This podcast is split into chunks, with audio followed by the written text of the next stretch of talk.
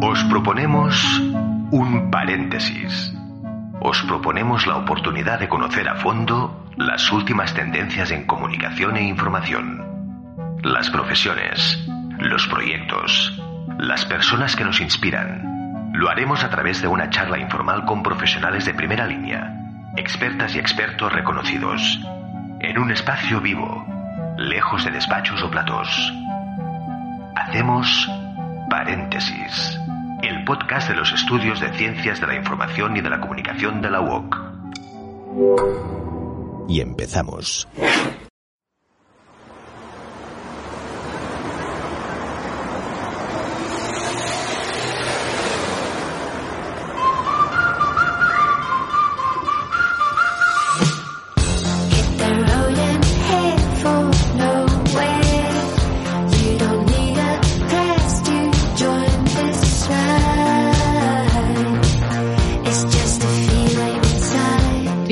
Bienvenidas al podcast Paréntesis de los estudios de Ciencias de la Información y la Comunicación de la UOC. Estamos repartidas por el territorio hoy en Sagunto, Madrid y Barcelona. Nos acompaña mi colega la doctora Silvia Martínez Martínez, directora del Máster de Social Media y también una de las coordinadoras del proyecto Safer Cities for Girls, del cual ya os avanzo que hablaremos esta tarde. También tenemos a Marta, que es una socia del colectivo Punsis, y a Violeta, del Departamento de Investigación y Estudios Académicos de la ONG Plan Internacional, entidad que entre muchos otros proyectos ah, lidera eh, Safer Cities for Girls. Así que nada, cedo la palabra a Silvia. Hoy solo mm, hablo brevemente al inicio luego al final volveré a estar con vosotras y sigo con mucha atención esa charla. Perfecto, pues muchísimas gracias, lo primero, Candela, por darnos esta oportunidad para compartir estos minutos en los que vamos a hablar es- especialmente sobre acoso callejero, ciudades seguras, algo sobre lo que además justo nuestras invitadas tienen mucho que decir, mucho que hablar. Trataremos también un concepto que yo creo que es bastante desconocido y mal entendido en muchos casos, como es el de urbanismo feminista. Y si os parece, yo creo que para contextualizar precisamente y entender el alcance de, de esa necesidad del urbanismo feminista, podemos partir de, la realidad, ¿no? De- del, contexto, de qué nos encontramos en las ciudades. Y, qué mejor que hacerlo de la mano del proyecto que comentaba antes Candela, ¿no? De ese proyecto Safer Cities for Girls, eh, que lidera Plan Internacional con un apoyo además financiero de, de la Unión Europea. Nosotros como investigadoras de- del grupo GAME de la UOC hemos podido participar analizando los datos. Este proyecto, el, interés fundamental que tiene es que ha dado mucho protagonismo a, a los usuarios, es decir, a las personas que realmente están en esas ciudades, que tienen experiencia directa y que la han querido compartir eh, con nosotros, que hemos estado muy atentas a sus palabras, para después ver y poder dar una descripción de esa situación real de lo que ocurre en, las ciudades. Y hablo de ciudades en plural porque este proyecto se ha focalizado en seis ciudades de dos países diferentes, en este caso de Bélgica y de España. Y nos ha arrojado datos muy llamativos a partir de, un mapa en el que la- las, sobre todo nos dirigíamos a, a mujeres jóvenes, ¿no? Pero estaba abierto y podían ir contando esas experiencias de acoso. Y ya os digo, nos ha arrojado datos tan llamativos como, por ejemplo, en España, eh, que, que 8 de cada, de cada 10 mujeres pues comparten y cuentan experiencias precisamente de, de acoso. En ese sentido, Violeta, a mí me encantaría que nos pudieses eh, tú misma destacar, ¿no? Aquello que, te ha parecido más importante, que, trasciende, ¿no? A, toda esa información que hemos podido recopilar a partir de esos mapas, pero también de esos grupos de discusión que hemos tenido con algunas de estas jóvenes de, estas ciudades que, antes he comentado. Así que, Violeta, si te parece, pues de manera breve, pero que nos ayude a, a entender, ¿no? Cuál es la situación real que se vive eh, en las ciudades. Bueno, pues lo primero, muchas gracias por, por invitarme.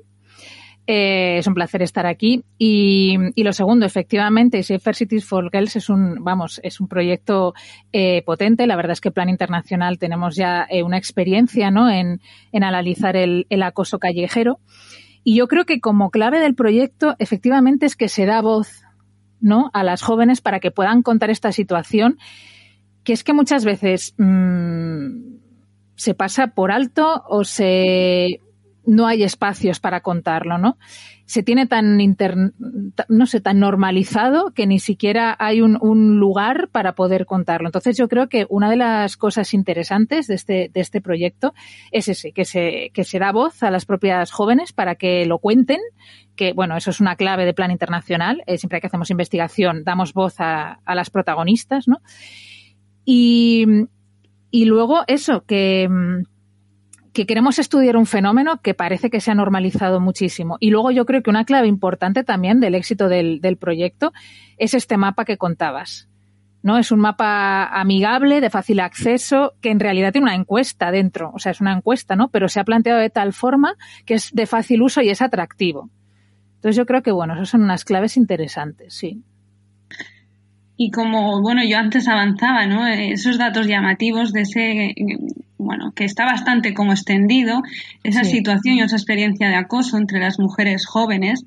De hecho, nos, nos han hablado en, a lo largo de este, de este proyecto, cuando hemos podido tener esa oportunidad, ¿no? De contactar o recoger sus respuestas, de diferentes lugares dentro de las ciudades en las que ese acoso se producía. Hemos hablado también del transporte público, hemos hablado de dónde se sienten o esa percepción de inseguridad, ¿no? A veces nos han explicado, pues, eh, parques, esas calles más solitarias, con poca iluminación, es decir, una serie de puntos que puede ser no contribuyan a que te tenga esa sensación de, de seguridad. Incluso más allá, ¿no? Que, que, las mujeres tienen esa sensación de que son ellas las que deben, de alguna manera, adquirir hábitos que les ayuden a mantenerse a salvo. ¿No, Violeta? Yo no sé si en ese sentido te gustaría destacar alguna de estas impresiones o, de estas eh, palabras que nos, que nos han trasladado estas jóvenes.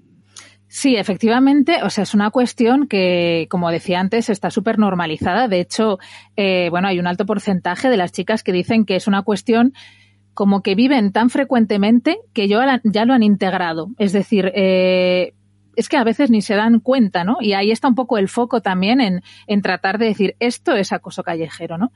Efectivamente, eh, sí, hemos analizado diferentes contextos, diferentes horas, eh, para saber un poco dónde se produce ese acoso, ¿no? Y es verdad que a lo mejor hay momentos donde la percepción de inseguridad es más alta, pero en general es que es una cuestión eh, que se extiende a todos los espacios, ¿verdad? Y a todas las, las, horas. Y efectivamente, es que al final coarta su propia libertad. O sea, para mí es una especie de violencia simbólica, ¿verdad? En la que mmm, tienen que ellas mismas adoptar esas eh, herramientas de protección que es que yo lo he hecho también de joven. O sea, cuando nosotras nos, nos contaban estas chicas en, en, los grupos y demás lo que hacían, digo, es que yo lo he hecho también. O sea, yo he llamado por, eh, por teléfono para decir, eh, oye, que estoy llegando. Es decir, y yo ya tengo una edad, quiero decir, ¿no? Pero, pero es que al final es verdad, se sienten ellas como con la, la necesidad de, bueno, de, de, establecer estas estrategias de, de, protección entre ellas, ¿no? De, de, generar, bueno, pues esa solidaridad entre, entre ellas también, ¿no? Sí, sí. Marta, justamente, bueno, en representación a, a este cooperativa, ¿no? El colectivo PUN-SIS, que está formado precisamente por profesionales que ponéis el foco, ¿no? En, estos espacios compartidos, en ver cómo mejorarlos. No sé si te resulta llamativo, ya te parece eh, coherente, ¿no? Todo, todos estos datos y este contexto que nos ha mostrado el proyecto Safer Cities for Girls.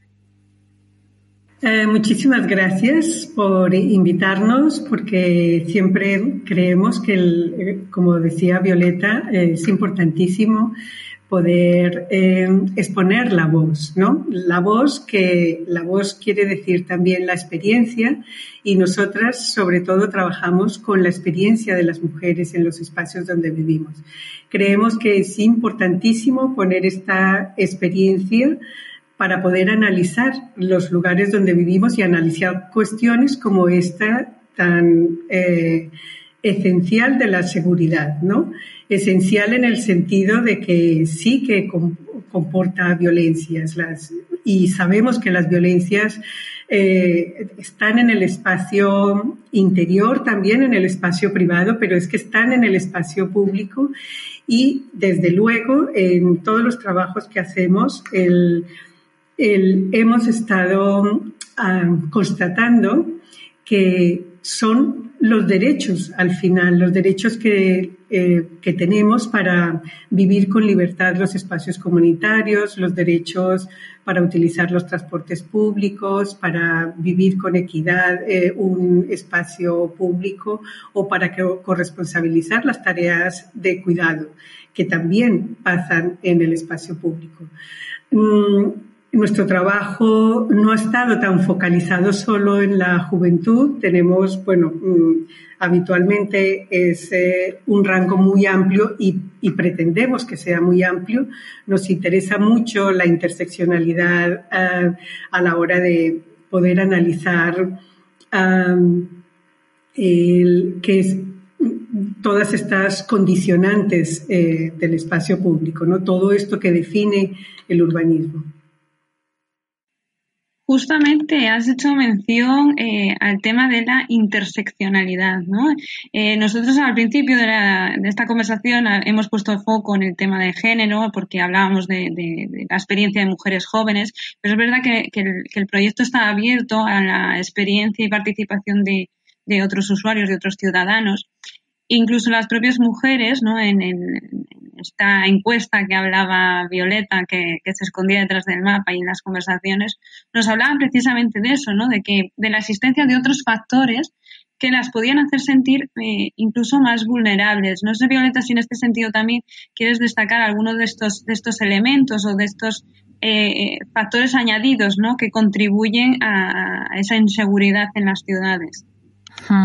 Efectivamente, es que eh, trabajamos eh, mucho este aspecto ¿no? en Safer Cities. Y bueno, aparte de esta intersección entre género y edad, que eh, bueno, para planes es clave, ¿no? Es clave analizar. Em, les preguntábamos a las chicas, ¿no? ¿Qué otros elementos contribuyen a que además eh, pueda una mujer sentirse más insegura, ¿no? Y yo creo que lo tenían bastante, bastante claro, ¿no? Que aparte de por ser jóvenes ellas, pues había cuestión como, pues bueno, la raza, por ejemplo, ¿no? o tener otra orientación sexual diferente, eso mm, como que se van añadiendo capas eh, de, mm, para la posibilidad de ser, de ser vulneradas, ¿no? Porque es que es verdad que muchas veces hablamos ahí como de vulnerables, ¿no? Son vulnerados sus derechos, ¿no? Como hablaba Marta, que me gusta mucho eso, ese enfoque, ¿no? Entonces sí, ellas yo creo que tenían bastante claro estas cuestiones y se constata en el informe, ¿no? Y en otros datos que, que hay en otros informes, claro.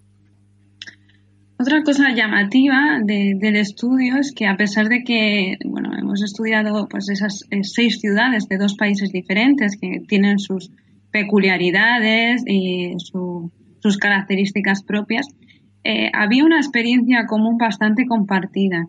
Eh, hay un foco diferencial, hablamos no solo de la parte normativa, que, existe un marco de referencia bastante diferente en ese sentido, pero es curioso, ¿no? De que, de que esa realidad eh, o esta percepción eh, esté tan sumamente compartida e incluso esas conductas que hablábamos antes de autoprotegerse, incluso de pedir poco ayuda o recibir poco ayuda también, pedir o denunciar poco esas situaciones. Eh, ¿por, qué, ¿Por qué se da eh, esta, esta coincidencia, no? Hombre, pues porque yo creo que aparte de... Mm, es, cierto, ¿no? Que los contextos son distintos y que la legislación en, en, algunas de estas ciudades es distinta porque hay algunas ciudades que sí que recogen el acoso callejero, ¿no? En, su legislación. Yo creo que porque al final es una realidad eh, extendida y que pasa por el propio hecho de ser mujeres. Entonces, eso, al final, eh, evidentemente, el contexto impacta. Eh, no es lo mismo cómo pasa en estas tres o en estas seis ciudades, tres belgas y tres españolas, eh, que a lo mejor en otro contexto de, otro país, otra zona del mundo, es decir, yo creo que también creo que el contexto es, impacta de diferente manera, pero la realidad es que bueno pasa porque porque hay una cuestión de, género, ¿no? De que, que, lo atraviesa. ¿No? Es lo que decíamos. Y en este caso, además, bueno, pues se une el factor de la, de la edad también. Claro. Sí, yo creo. Sí, sí, Marta, porque yo te iba a preguntar precisamente a ti si también piensas que el tema del urbanismo en sí, de cómo están pensadas las ciudades, también contribuye a esto, o sea, el que haya puntos en, común que refuerzan esta, estas posibilidades de experiencias de acoso, esta situación de inseguridad, ¿no? Eh, sí. El parte también de que en realidad es una construcción que viene ligada eh, social y culturalmente al, al hecho de ser mujer, ¿no? De la construcción de los roles de género. Y muchas veces cuando hacemos estos trabajos comenzamos eh, hablando del rum rum, aquel que a todas nos resuena de eh, no salgas sola, ¿no? Porque el no salgas sola habitualmente está dirigido a las mujeres eh, y, el, y comporta una construcción de la noche eh, que es diferente para ellas y ellos, que es diferente según tu identidad de género y sexual, una construcción también de, tu cuerpo, porque tu cuerpo está expuesto de manera diferente en lo público. Y, está expuesto desde las comunicaciones también de manera diferente y está puesto en el nomenclator de la, en, en la manera como se llaman las calles de una forma también distinta. O sea que es también una conquista de, de las mujeres eh, para eh, vivir en igualdad. Cualquiera de todos estos factores que estoy diciendo y desde luego eh, en el urbanismo porque el, urbanismo define eh, los, es, los, lugares donde vivimos, de, define y condiciona eh, la manera como nos movemos, la manera como podemos sentarnos o no en una plaza, eh, condiciona los hábitos también que se juntan de manera eh, con la cultura y con la sociedad, pero que, que, también forma parte ¿no? de si te acoge o no te acoge, si te sientes representado o no. Y todas estas cuestiones definen eh, esa percepción de inseguridad en lo público.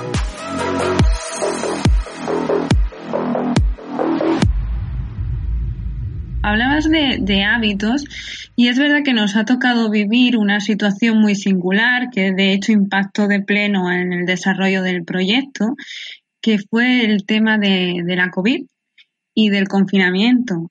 Además de eso, todas las medidas restrictivas que han afectado mucho a nuestra actividad social, nuestras relaciones sociales e incluso a la manera que tenemos de eh, movernos por las ciudades. ¿no?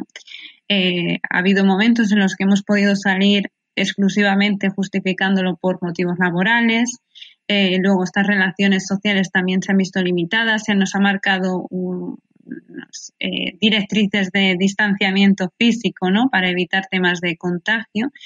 Y esto también ha puesto de relieve eh, otras necesidades precisamente de, de, trabajar más aspectos para, para garantizar esa seguridad de las, de las ciudades. ¿no? Encontramos jóvenes que nos hablaban de, bueno, eh, que si su horario de trabajo eh, ya tocaba el atardecer, se había reducido también el tema del transporte público por esa menor movilidad de la gente y que se encontraba, por, por tanto, también como más insegura, con calles más vacías y que veía incluso más peligro durante, durante estos meses por el efecto de, de la pandemia.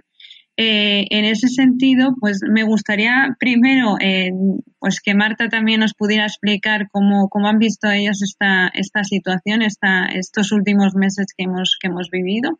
Y, luego, pues seguro que Violeta también nos puede aportar más de, esas experiencias compartidas en el proyecto. Eh, sí, ha, ha, evidenciado, ha evidenciado la pandemia, ¿no? De, de que ese, las, lo esencial que es ese espacio comunitario que compartimos, ¿no? Ese espacio de lo público, que siempre estamos peleadas con eh, esta dicotomía entre público y privado, que nos encantaría no llamarlo de esta manera, pero es como eh, se entiende mejor. Pero el que sí, que, que todo lo que has dicho eh, se ha reforzado, se ha evidenciado, pero mmm, el- venimos viviéndolo así, o sea, cuando eh, hacemos eh, trabajos para analizar la seguridad eh, de las mujeres, por ejemplo, en el transporte público, cuando se piensa que a las 4 o 5 de la mañana mm, solo vienen de fiesta en el metro, en realidad van muchas mujeres a trabajar en estos horarios, ¿no?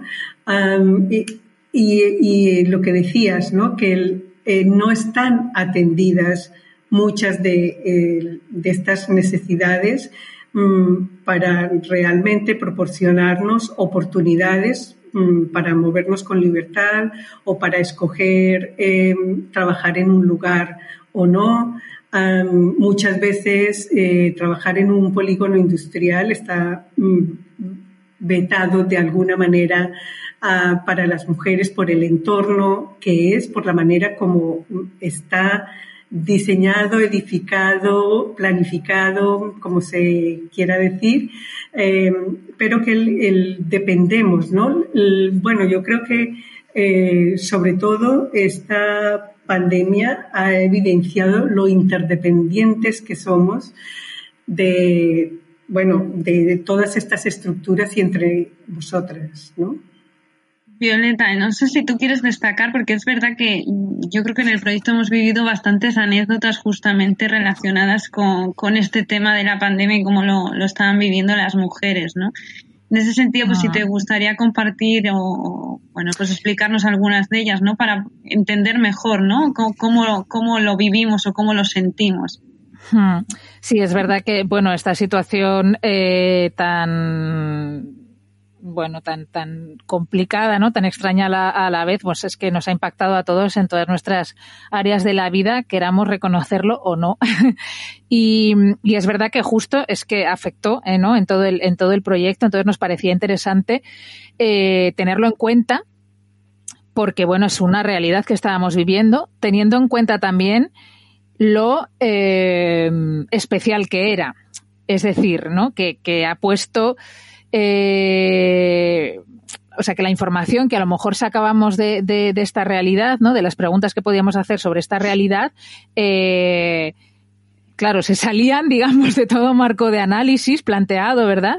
Y, y luego además, claro, como nos pilló en el momento, también preguntábamos en el momento. A lo mejor eh, dices, estaría bien, ¿no? Analizarlo con un poco de perspectiva de tiempo a ver qué pasa. Pero sí, era, era interesante lo que comentaban, ¿no? Y, y yo recuerdo, pues, por ejemplo, eh, algunos comentarios de alguna de las chicas eh, entrevistadas, ¿no? Eh, que llegaban a decir, es que me estoy acordando, ¿no? De los verbatins y tal, y decían, bueno, quien te quiera, quien te quiera acosar, le da igual la distancia de seguridad o le da igual ir o no con mascarilla, ¿no? Porque decíamos, les preguntábamos eso, me acuerdo precisamente, oye, ¿y esto de qué manera eh, ha impactado? ¿Pensáis que, y dijo, mira, eh, a quien quiera, quien quiera acosar o, o eh, físicamente, digamos, le da un poco lo mismo la, la distancia de seguridad o no, ¿sabes? O sea que en esto me, me acuerdo de, de, eso y dije, pues mira. Hmm. Sí, un elemento. Yo... Sí, di Marta, Marta. No, no, el que me gustaría añadir que, el, que además del, del acoso, ¿no? Que, que, sí que salen muchas de las eh, de los trabajos estos de seguridad que hacemos, um, nos interesa mucho hablar de la percepción de inseguridad, que, que es justamente lo que estás diciendo, Violeta, de porque no significa uh, que hayan unas palabras que te toquen el culo, que el, a ver, significa también que tú vives con este, este miedo, esta percepción de inseguridad creada, ¿no? Porque vas por una calle donde no hay actividades, porque la iluminación es baja, porque la vegetación está muy alta y no está eh, bien mantenida, porque los comercios cierran pronto y aquella calle se queda deshabitada si no hay vivienda. Bueno, que son eh, que hay muchísimos aspectos que condicionan la percepción de inseguridad. Sí, claro que sí, que la cosa además no solo implica un contacto físico, ¿no? Es lo que estábamos hablando. Exacto. Aquí el, el hecho de que se mantenga una distancia por, por temas de, de, de COVID no, no implica que no te puedan estar acosando manteniendo esa distancia, ¿no? Porque hay muchísimas maneras. Hablábamos incluso de, de, miradas, de perseguirte, ¿no? Y que tú tengas esa, esa sensación de que te puede ocurrir algo, te puede, te pueden hacer algo, o en cualquier momento puedes estar como en peligro, ¿no?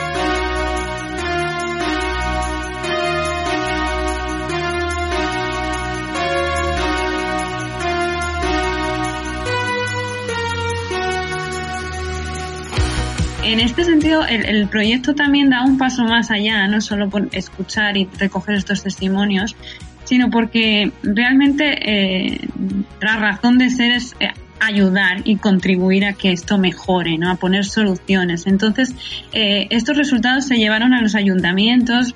Eh, Violeta, ¿cómo han sido eh, recibidos estos resultados por los ayuntamientos? ¿Qué, qué feedback o, o- qué comentarios ha- habéis recibido desde el plan internacional? Pues la verdad es que sí que eh, ha sido muy positivo el feedback, ¿no? Y, y sí que han tomado, han tomado nota de todas las recomendaciones porque efectivamente este es un, un informe que además de tener la calidad científica de recogida de datos, ¿no? Eh, queríamos que fuera para cambiar las cosas, ¿no? Entonces sí que es un informe de incidencia, de investigación e incidencia que hemos acercado, bueno, de, de hecho las propias chicas, ¿no? Han acercado a los ayuntamientos y, en general eh, sí que han escuchado la voz de las jóvenes, que es que realmente está plasmada en todo el informe, en todos los informes, ¿no? Y han, prest- eh, han prestado atención a sus demandas, ¿no? Y entonces todas las, todas las ciudades, digamos, que han incorporado un poco en sus planes eh, municipales o en el diseño de los planes municipales estas cuestiones que han salido de los de los de los eh, bueno de los informes, ¿no? Y, y bueno, pues en este sentido estamos estamos contentas porque da la sensación, ¿verdad?, de que, bueno, Barcelona, por ejemplo, en esta, en este, en este punto yo creo que está muy avanzada, ¿no? Pero eh, de que empieza a calar la necesidad de, de hacer algo por esto, ¿no? Entonces, pues en este sentido sí que creemos que está teniendo un impacto, sí. No, además es que las propias jóvenes pues daban algunas ideas, ¿no? O establecían un orden de, de prioridades de qué acciones podían ser más, más importantes eh, o a corto plazo ser las más inmediatamente necesarias. Hablábamos de muchos mm, aspectos con ellas, incluso el tema de la educación, campañas de solidaridad por el tema de, de recibir ayudas. Pero ah, hemos puesto foco en el tema de- del urbanismo, ¿no? Hablaba de, de cómo mejorar las ciudades, cómo con los ayuntamientos podían establecer nuevos planes. Eh, aquí sí que me gustaría aprovechar, por, lo que decía al principio de la conversación, ¿no? de que creo que es un concepto bastante desconocido, a veces que no se interpreta correctamente. Eh, por ejemplo, eh, Marta, si nos pudieras un poco explicar qué, debemos entender cuando hablamos de urbanismo feminista, qué objetivos tiene y en dónde pone el foco. A ver, eh, en realidad este urbanismo se centra en una perspectiva de, género interseccional, como decíamos antes, y, esto es importantísimo porque se trata de no vernos como un neutro, como una homogeneidad. Las mujeres en el conjunto, en su conjunto, no somos eh, unas iguales a las otras. Tenemos edades, diversidades funcionales, eh, un origen, un ciclo de la vida en el que tenemos, mm, que nos ayuda, bueno, que hace que tengamos experiencias diferentes y esto es que- lo que es muy importante. Por otro lado, mm, trabajamos mm, en este urbanismo desde el eh, poder incorporar la voz de la experiencia y trabajos como el que hacéis con una encuesta de esta es fundamental para poder incorporar la experiencia vivida, ¿no? la experiencia propia al, conocimiento técnico, porque es justamente eh, impregnar eh, con ese conocimiento no- incluir unos datos que no han estado, que no se tenían en cuenta. ¿no? Y por último, porque desde todas las mujeres que seguimos y que desde hace mucho han estado promoviendo poder hablar eh, de este urbanismo feminista, pues estamos convencidas que es una aportación para la sostenibilidad de la vida, ¿no? En el momento eh, que vivimos y, eh, y por lo cual está en el centro también eh, poder atender toda, todo lo que deviene de los trabajos de cura, de poder cuidar a otras personas, cuidarnos a nosotras mismas. El, bueno, eh, en esto Pero en definitiva, cuando hablamos de urbanismo feminista, realmente lo que estamos haciendo es eh, avanzar para hacer ciudades mucho mejores para todos, porque también implican mejoras en pues eh, lo que hablamos antes, la movilidad incluso, ¿no?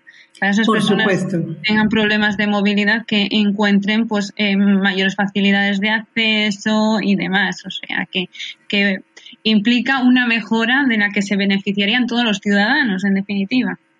Por supuesto, porque pensamos que los roles de género han estado eh, dándonos un papel am, en el, y nos ha puesto especialistas ¿no? como cuidadoras de una manera de conocer esos espacios compartidos. Y eh, esa manera de conocerla, por ejemplo, es eh, conocerla cuando cuidas a las personas que no son en los horarios de trabajo, ¿no? Cuando usas eh, los espacios públicos para cuidar a otros.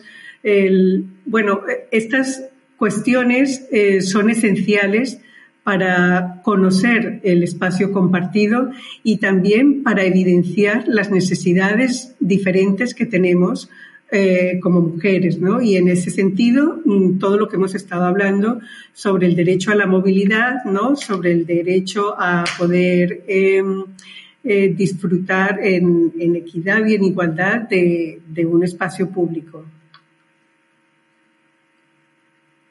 Bajando esto, digamos, al terreno, a lo más práctico del día a día, eso supone muchísimas cosas, ¿no? Ver, ver detalles tan diferentes como cuestiones relacionadas con iluminación, eh, cuestiones relativas a lo que hablamos, transporte público, eh, puntos de información incluso, ¿no? Sí, el, al final mucha parte de nuestro trabajo no viene de las áreas de urbanismo. Estamos trabajando desde el 2004 con la ley de barrios que ponía énfasis en esta equidad de género en el uso de equipamientos y espacios públicos y son eh, la administración desde la parte más de la participación eh, eh, y de las áreas sociales que han estado más atentas y que han contribuido a que mm, se introduzca esta perspectiva de género en el urbanismo. Eso mm, creo que tiene mucho valor porque eh, lo que pone de manifiesto es la necesidad de transversalizar eh, el trabajo ¿no? que, que se hace en urbanismo. Y, y como tú dices, el, cuando bajas a, pisar y a ver de qué se trata, se trata de atender mmm, el tamaño de las aceras, la colocación de la iluminación, el tipo de iluminación, el mantenimiento de los árboles, el mantenimiento eh, y la limpieza de, de, los espacios que compartimos, eh, la oportunidad de utilizar diferentes medios de transporte, las opciones para usarlos, o sea, que estén realmente conectados, que las frecuencias eh, estén bien, ¿no? Que haya visibilidad entre el espacio interior y el espacio eh, público, que las personas mmm, consideremos como propios esos lugares donde vivimos, porque es importante apropiárselos para cuidarlos y para sentirnos seguras. Eh, es importante la distribución de los usos, ¿no? ¿Qué, qué hay? Eh, ¿Cómo se distribuyen los usos en el territorio? ¿no? ¿Dónde se ubica un equipamiento? Un equipamiento eh, de uso cotidiano. ¿Dónde está la escuela? Si es una escuela primaria para dar autonomía a niños y niñas que lleguen eh, y que no se colapse la entrada de la escuela con todos los coches porque eh, la escuela está situada alejada del, del núcleo urbano. Bueno, muchísimas, muchísimas cuestiones que, que determinan la manera como vivimos y que realmente sí condicionan a nuestra percepción de inseguridad. Sí, sí, porque de hecho cosas que estabas mencionando han surgido en el estudio de Safer Cities for Girls. Violeta, ¿verdad? De hecho, no solo nos hablan de iluminación, nos han hablado de aspectos como de suciedad, del mantenimiento de los parques, ¿verdad? Sí, de hecho, cuando les preguntábamos eh, qué hace de un lugar un espacio seguro, les dábamos como diferentes ítems, la infraestructura adecuada ha sido como el más valorado eh, o de los más valorados por ellas, ¿no? Eh, es decir, que valoran mucho que el espacio eh, esté cuidado y tenga en cuenta todas estas cuestiones que les dan mayor sensación de, seguridad, ¿no? Y luego otra cuestión también era que, bueno, que fuera un, lugar concurrido, ¿no? Que ya lo hemos hablado antes.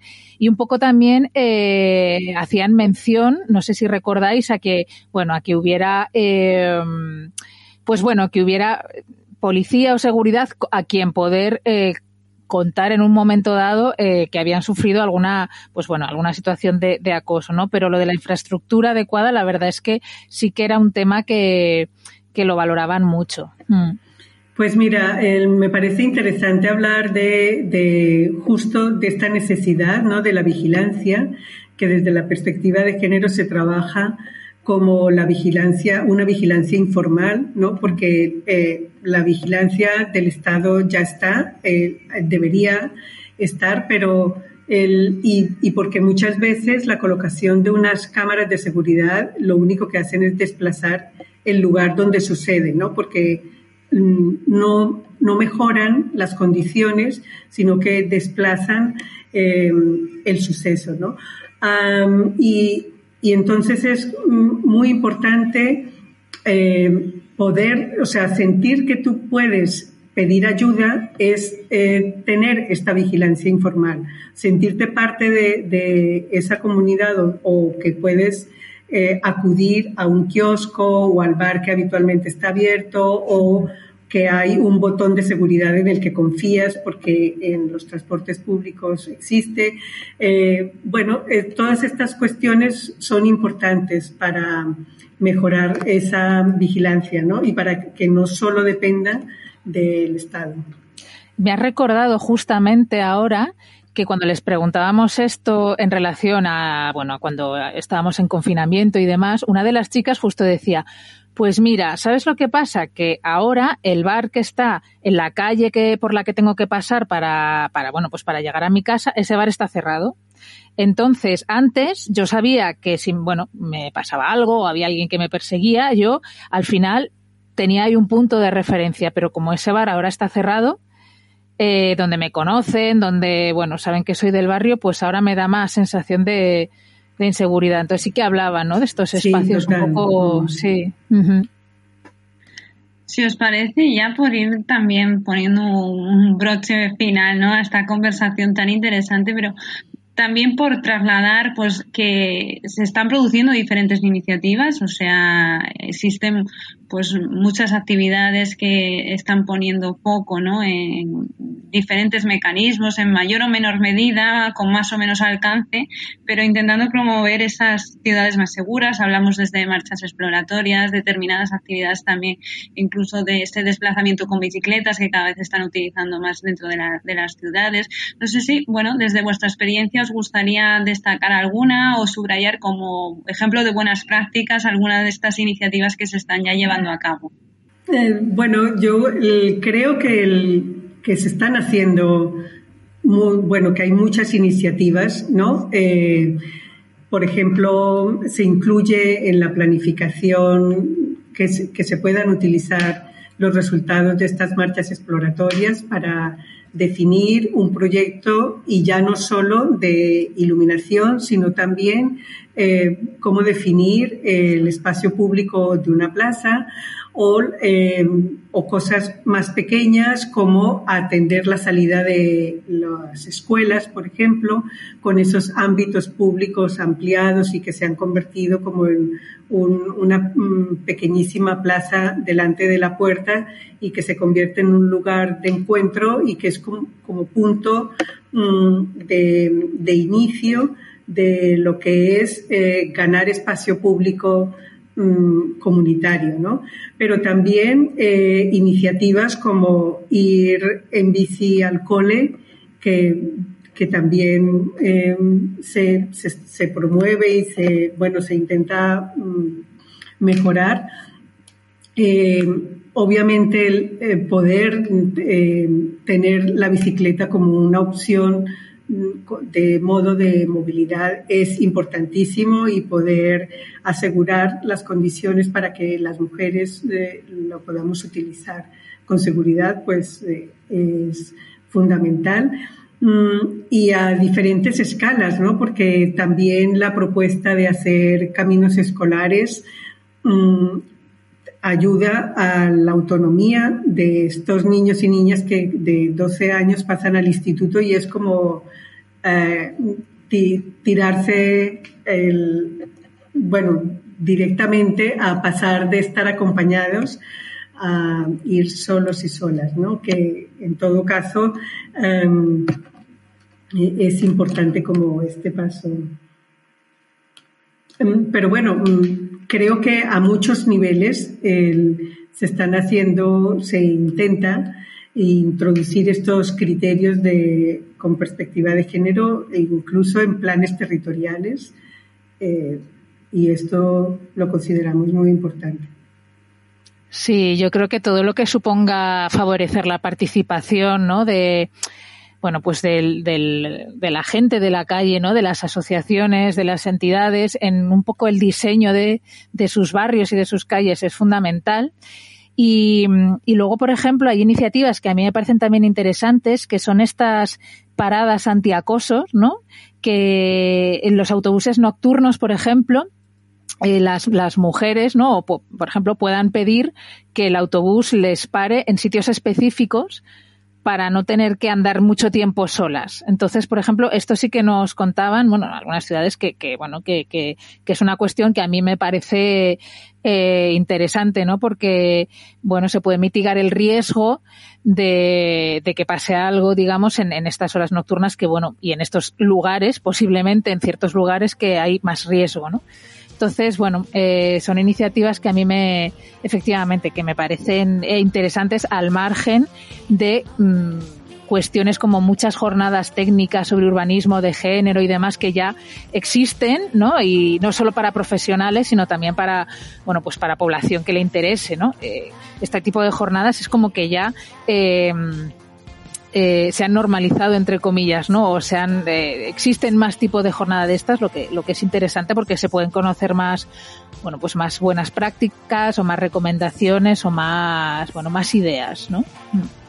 Sí, esa parada demanda ha sido una súper aportación. eh, lo digo súper aportación pensando que realmente es una acción bastante sencilla y parece que ponerla en práctica no lo era, pero que sí que ayuda mucho y sobre todo en territorios dispersos también de urbanizaciones donde las paradas de autobús están colocadas en lugares muy solitarios eh, realmente poder eh, demandar la parada y que te deje más cerca de la casa, pues te ayuda muchísimo.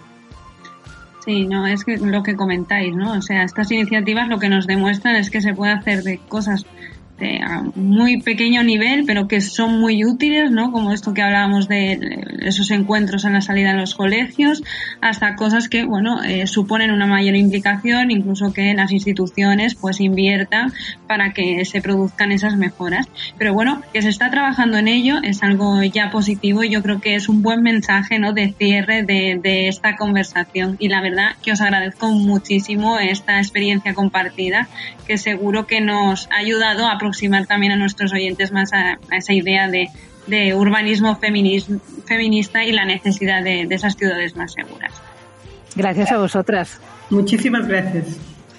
Pues yo también os quería agradecer, ya os decía que volvería a hablar al final, agradecer a Marta Fonseca del col·lectiu Punt 6 y a Violeta Castaño de Plan Internacional por aportar, por un lado, la experiencia propia ¿no? que hemos eh, recogido con Safer Cities y luego ese conocimiento técnico que Marta también mencionaba, ¿no? que yo creo que es una mezcla y una combinación perfecta para conseguir que, que se produzcan cambios y que las ciudades no puedan ser como Marta describía con algunos ejemplos. ¿no? Mientras lo decía yo ya me imaginaba y pensaba, ojalá a corto plazo podamos tener ¿no? pues unas ciudades más seguras y con un urbanismo feminista que como decía Silvia, ¿no? recogiendo también sus palabras, realmente beneficiaría a toda la ciudadanía, ¿no?